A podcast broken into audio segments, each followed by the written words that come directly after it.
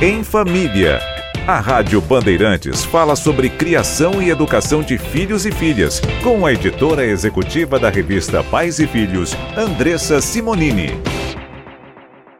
Tudo bem, Andressa? Tudo bem, e você? Tudo jóia. A gente sabe que cada pet tem um comportamento diferente. Gato é muito diferente dos cachorros, por exemplo.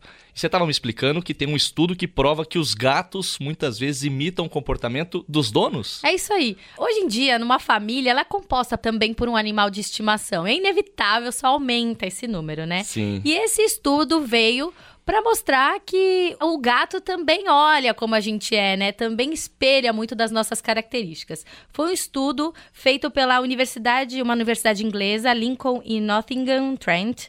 Eles analisaram 3 mil humanos e seus gatos. Eles dividiram esses humanos, né? Os humanos em alguns grupos, como extrovertidos, amáveis, receptivos e neuróticos. E depois, quando eles foram avaliar os gatos, eles perceberam que os gatos se encaixavam nos mes nas mesmas características e nos mesmos grupos grupos. Ou seja, se você é tímido, o seu gato dá uma olhada para ele se ele não vai ser tímido também. Que legal, que demais. Mais uma boa dica da Andressa Simonini, editora executiva da revista Pais e Filhos, que volta amanhã em mais uma edição do Pulo do Gato.